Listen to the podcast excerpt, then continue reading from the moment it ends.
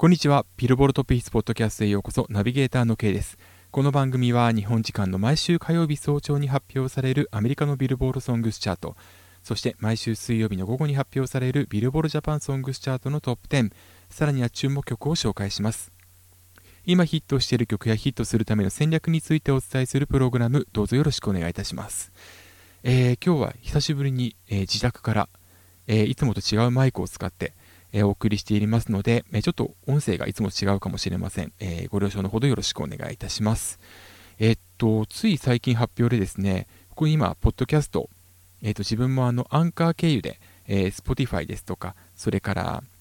Apple、Apple ですとか、いろんなところにあの、流させていただいてるんですけれども、この Spotify で、どうやらポッドキャストで音楽を流せるようになるという話なんですよね。まだ日本ではあのちょっと実験行われていないんですけれども、まあ、数カ国でこれ、えっとまあ、フル尺で再生できるようになっているということなんで、いよいよこうラジオっぽくなってくるんじゃないのかなという、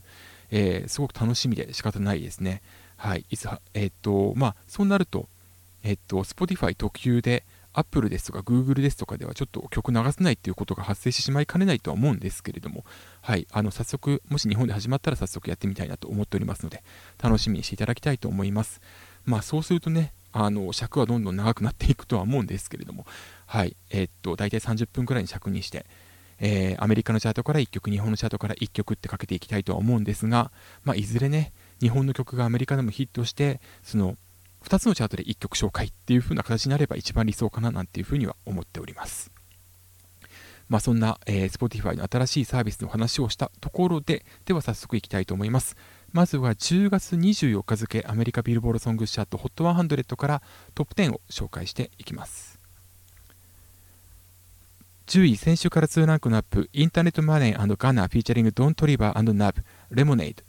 9位、先週から2ランクのアップ、ハリー・スタイルス、 Watermelon Sugar。8位先週と変わらず、ギャビー・バレットフィーチャリングチャーリー・プース、I Hope。7位先週と変わらず、ダ・ベイビーフィーチャリングロディ・リッチ、 Rockstar。6位先週から5ランクダウン、ジョーシュ685のジェイソン・デルーロー、 Savage Love, Laxed Siren Beat。5位先週から3ランクのダウン、BTS、 Dynamite。4位先週から2ランクのアップ、ザ・ウィーケンド、 Blinding Lights。3位先週から2ランクのアップ、ドレイクフィーチャリングリル・ダーク、 Laugh Now Cry Later。2位先週から1ランクのアップ、カーディー・ビーフィーチャリングメーガン・ザ・サリオン、 WAP。そして1位は先週から3ランクのアップ、24K ゴールデンフィーチャリングイアン・ディオール、ムード。以上が10月24日付ビルボードソングスチャート HOT100 からトップ10の紹介でした。というわけで、えー、今回1位が入れ替わりましたね。はい、えーと、新しい1位が 24K ゴールデンフィーチャリングイアン・ディオールのムード。この曲も TikTok から、え人気が派生しまして、ここまで上がってきたんですけれども、まあ、TikTok で人気になってトップ10入りしてからも、あの、徐々に上がってきたという感じですね。えっと、今回ですね、ラジオエアプレイの方が、まあ、この7週間で6、そのうち6週、えー、エアプレイゲイナーを獲得しております。まあ、顕著に、えーと、エアプレイ上昇した曲に贈られるこの、まあ、ゲイナーっていう称号なんですけれども、7週中6週っていうのはですね、今から3年前、ダディ・ヤンキールイス・フォンシー、フィーチャリングジャスティン・ビーバー、 Despacito 以来です。このデスパシートは最終的にアメリカで16週1位獲得しますので、まあ本当にこの大きな人と肩を並べるぐらいの勢いがあるという曲だと思われます。で、ちょっと面白いのはですね、このムードという曲、まあ、24K ゴールデンにとっては2曲目の HOT100 入りにして2曲、えーと初めて1位の獲得曲、それから、えーと、客演されておりますイアン・ディオールについては、HOT100 自体も初ということですけれども、まあ、この曲なんですが、アメリカのチャートを構成する3つの指標、ストリーミングについては前の週から2%ダウンでこの指標4位、ダウンロードは同じく2%ダウンでこの指標6位、ラジオやプレイ上がってきてるんですけれども、まあ、16%アップ大きく上がっているんですが、これでもこの指標6位ということで、どれか一つの指標がトップを取っているわけではないどころか、すべてトップ3に入っていないんですね。まあ、なので、えー、平均的にポイントを稼いだ曲が今回1位を獲得したということになりますし、まあ、言い換えればですね、他の曲が、えーと、例えば指標で1位取ったとしても他の指標が追いついてないってことが言えるんじゃないのかなと思います。えー、ラジオエアプレイに関しましては、ザ・ウィーケンドの Blinding Lights、それから、えー、ストリーミングに関しましては、カーディビフィーチャリングメーガン・ザ・サリオン、まあ、もしくはミーガン・ジー・サリオンの WAP を取っているんですけれども、この WAP についても、えー、結構数値がですね、えー、っとですね、2590万。これかなり少ない数字ですね。ここ最近の数字の中でこんなに少ない数字はないんじゃないのかな。多分今年一番低いと思われます。はい。えー、一方で、ダウンロードに関しましては BTS のダイナマイト、こちらが今週も1位なんですけれども、今週1位なんですけれども、4万4000獲得で、前の週から50%大きく落としております。えーと、このダウンをですね、ストリーミングとラジオやプレイ、えー、直接間接にかかわらず接触指標が補うことができなかったっていうことが、まあ、今回大きく言えると思いますし、さらに先週1位獲得しておりました、えー、サビジュラブラックサイレミート、これですね、先週は BTS の名前が入っていたんですが、これはあの先週の、えー、集計期間の初日に、デジタルの加算初日に、えー、BTS のバージョン、BTS の参加バージョンというものと、そのリミ、えー、そのインストゥルメンタルバージョンが、えーと、ダウンロード、それからストリーミング開始されたということによって、まあ、所有指標を中心に伸びて1位になったんですけれども、この反動が非常に大きくてですね、えー、今回は6位に1位から6位に落ちてるのみならず、この BTS バージョンが今回獲得ポイントのうち、要は一番多く取れていないので、この BTS の名前が外れてるんですね。なので、わずか1週で BTS の名前が外れてしまったっていうことからして、ちょっとこれは K-POP アクト、まあ、BTS とか BLACKPINK、非常に名前がね、どんどんアメリカでも浸透はしてるんだけれども、やっぱり所有指標が高い一方で、接触指標の伸びが今一つ足りないのかなっていうのをちょっと今回、えー、痛感したそんなチャートとなっております。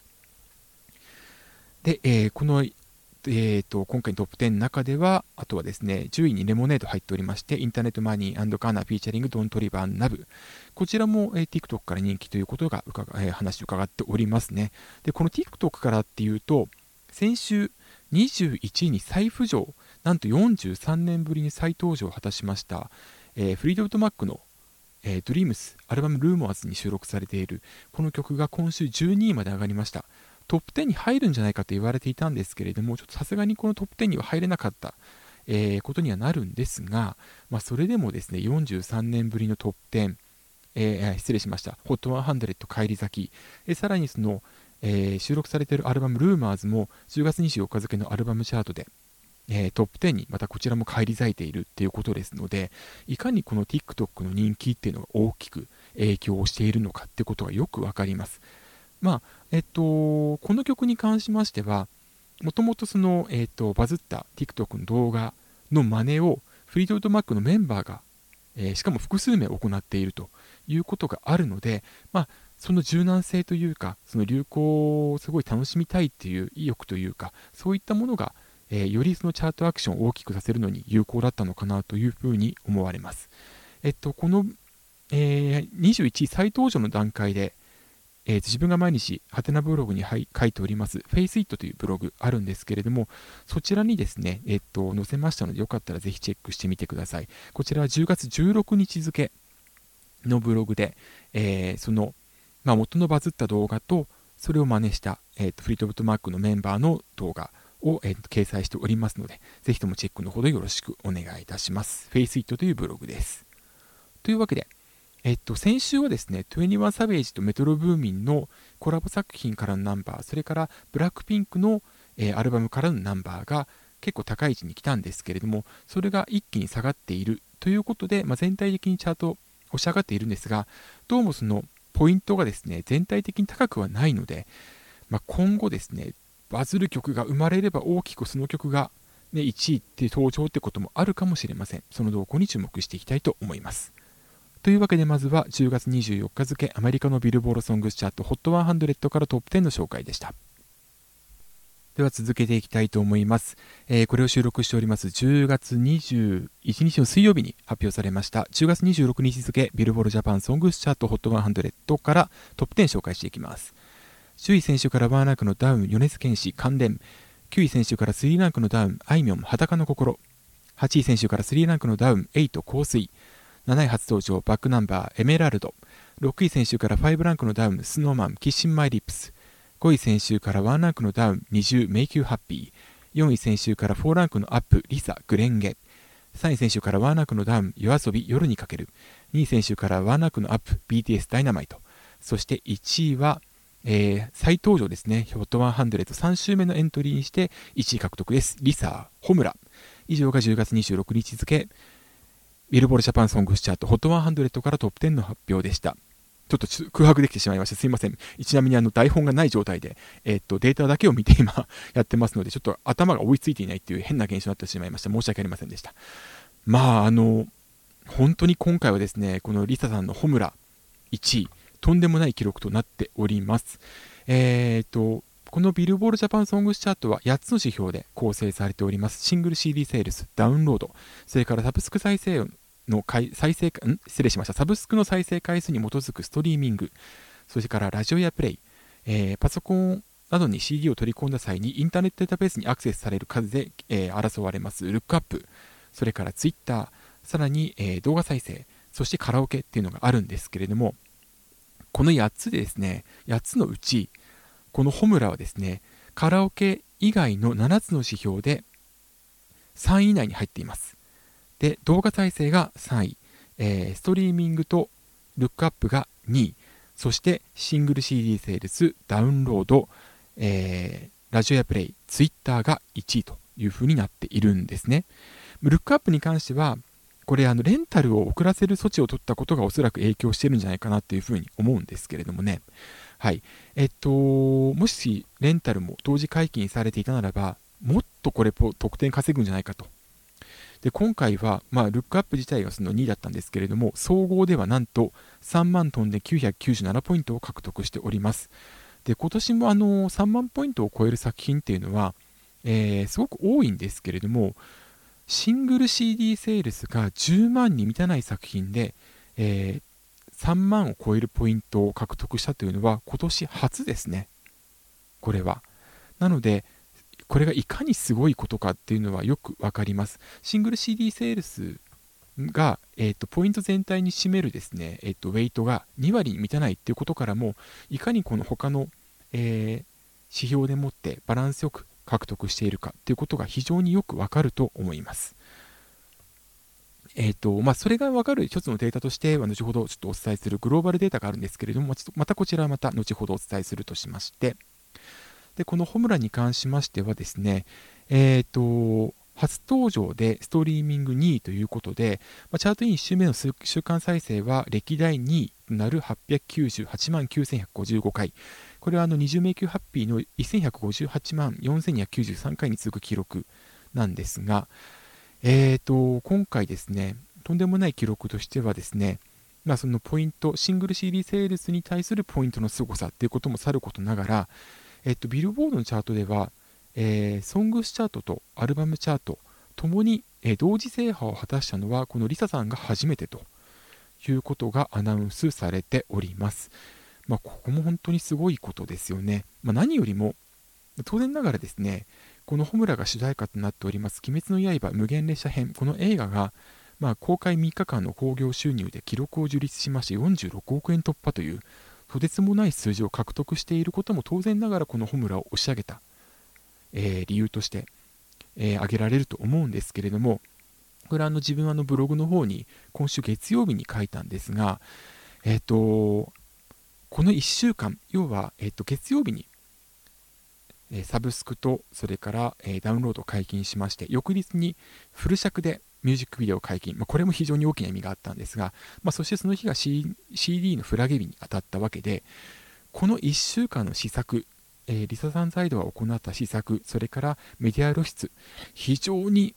本当にすごいことになっておりました。なので、当然このタイアップの影響っていうのは大きいながらも、それだけじゃなくて、ちゃんとそのポイントを、例えばそのメディア露出でその見た方、あとは映画を見た方がきちんと本村を、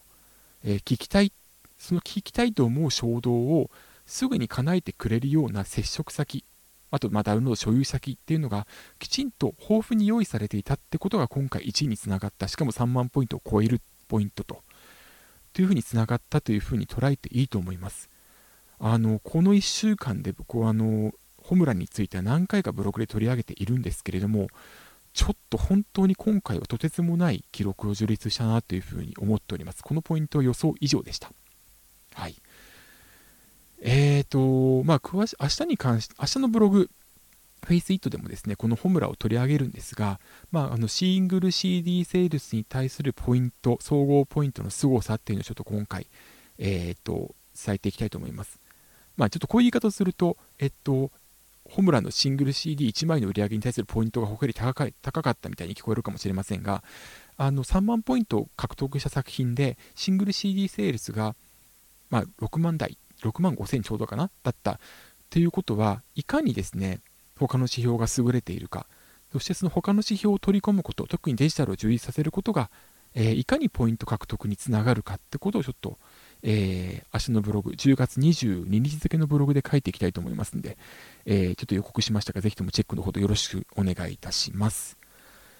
えー、ということで、まあ、今回は本当にですね、ま、この1点につきますかね。はい、あまりにもすごい結果となりましたが、実はちょっともっとですね、注目してほしいのは来週なんですね。で、来週なんですけれども、この、えーと、ホムラに関して、2連覇を獲得する可能性というのは低くはないと、えー、思っております。ちなみにあの来週なんですが、シングル CD セールスではおそらく、えー、ABCD の作品が、えー、最上位に来るんじゃないのかなと思うんですけれども、えっと、ここ最近の ABCD の作作品がですね、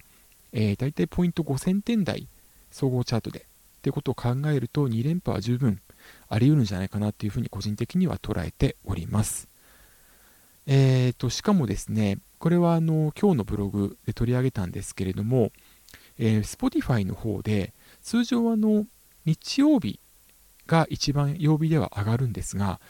翌日って下がるんですね、通常は平日。ところが月曜日、まあ、おそらくはその46億円以上の興行収入ということがニュースになったっていうことなどもあって、あとはその映画を見た方のその熱っていうのが持続していることもあってか、まあ、おそらくそのホムラを聞きたいって方が非常に多くてですね、月曜日もかなり数字を伸ばしてきましてですね、初の26万台に、えー、持ってきました。Spotify って LINE Music に比べて、その上がりが非常に遅いので、この Spotify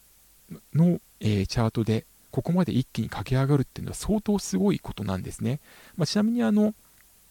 登場2日目で1位になった曲として米津玄師さんの関連が挙げられるんですが、まあ、これはあのアルバム「ストレイシープ」のリリースに伴うものですので、まああの、それなりの上昇上昇角度ではあるんですけれども、いかにこのホムラがすごいかっていうのは、この Spotify の順位上昇から、それから、え、再生回数の増加から、増加の幅からもわかると思います。それとですね、もう一つ注目なんですけれども、えー、これがですね、アメリカビルボードが、えー、先月、えー、ローンチ、新設しました2つのグローバルチャートというものがあるんですけれども、このグローバルチャートでとんでもない数字を出しました。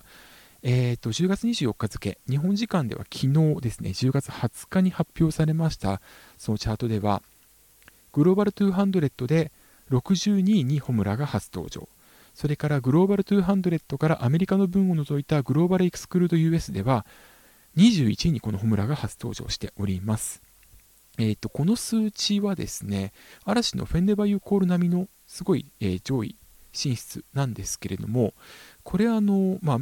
えーと、ビルボールジャパンのポッドキャストにちょっと質問して、えーえー、回答は来たんだけれども、正式あの断定はできないと言われたので、あくまでこれ自分の推測でしかないんですが、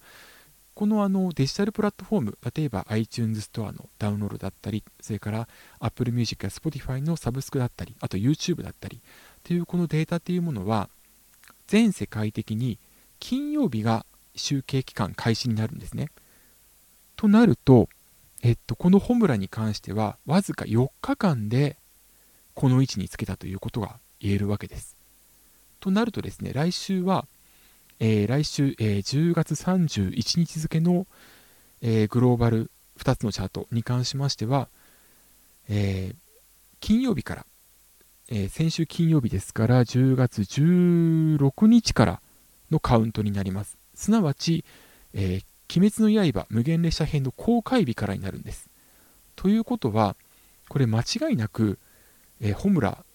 えーと、一気に上が一気にさらに上がってくるんじゃないのかなということを予想しております。なので、ちょっとこれですね、状況によっては、えー、おそらくこの日本人歌手では初となる、えー、グローバルエクスクルード US のチャートでのトップ10入りっていうのも十分あり得るんじゃないのかなというふうに考えております。というのもですね、えっと、このホムラに関しましては、えっと、ビルボールジャパンの方で先読みというですね、えー、速報値を出しているんですけれども、えー、先週の金曜日に出た、えー、この先読みでいきますと、え月曜日から水曜日までのダウンロード数が5万7505に対しまして、え木曜日から日曜日を加えた分、要は1週間分がですね、14万4446、14万4446となっておりまして、まあ、実に8万以上売り上げを上げてるんですね。木曜以降で8万、まあ、売り上げを上げていると。まあ、それを考えれば、まあ、金曜以降である、えー、金曜以降が加算対象となっております、そのグローバルチャートにおきましては、大体そうですね、えー、その1週間考えると10万くらい売り上げる売り上げを記録するんじゃないのかなと思います。まあ、ストリーミングがね、あのー、ほぼ日本人歌手の曲っていうのは日本のみでしか大きくヒットしていないので、ストリーミングがどうしても弱いっていうのがグローバルチャートにおける日本人歌手の特徴なんですが、一方で、えっと、ダウンロードに関してはですね、えっと、日本だけの売り上げで結構世界と対峙できる、通用できるというふうに、えー、見られますので、そう考えると、来週のチャートにおいては、もしかしたらグローバルエクスクルード US の方でトップ10入りを果たせるんじゃないのかなというふうに考えております。えー、そういったチャートの動向も非常に楽しみになってきました。まあ、それだけ今回、えー、ホムラのチャートアクションがすごいっていうことが分かったんじゃないのかなというふうに思います。えー、詳しくはですね、えー、ブログ Face It というものを派手なブログに書いております。えー、これを収録してるのは21日水曜日なんですけれども、翌22日にも、えーと、こちらの方の、えー、ホムラの動きについて触れていきたいと思いますので、ぜひともチェックのほどよろしくお願いいたします。というわけで、今回はですね、自宅から、えーと、収録でお送りしました。えっと、ちょっとコロナのえー、ことで、ちょっと心配になっている皆さん多いかもしれません。えっ、と、自分いつも弘前のスタジオを使わせていただいているんですけれども、えっと、弘前の方はね、えっと、まあ、今落ち着け、えー、収束に向けて本当にあの一丸となって取り組んでおりますので、ぜひとも、えーと、見守っていただけたらなというふうに思っております、えー、よろしくお願いいたします。というわけで、ここまでのお相手は私 K でした。また来週、ビルボルトピーツでお会いしましょう。それでは、さようなら。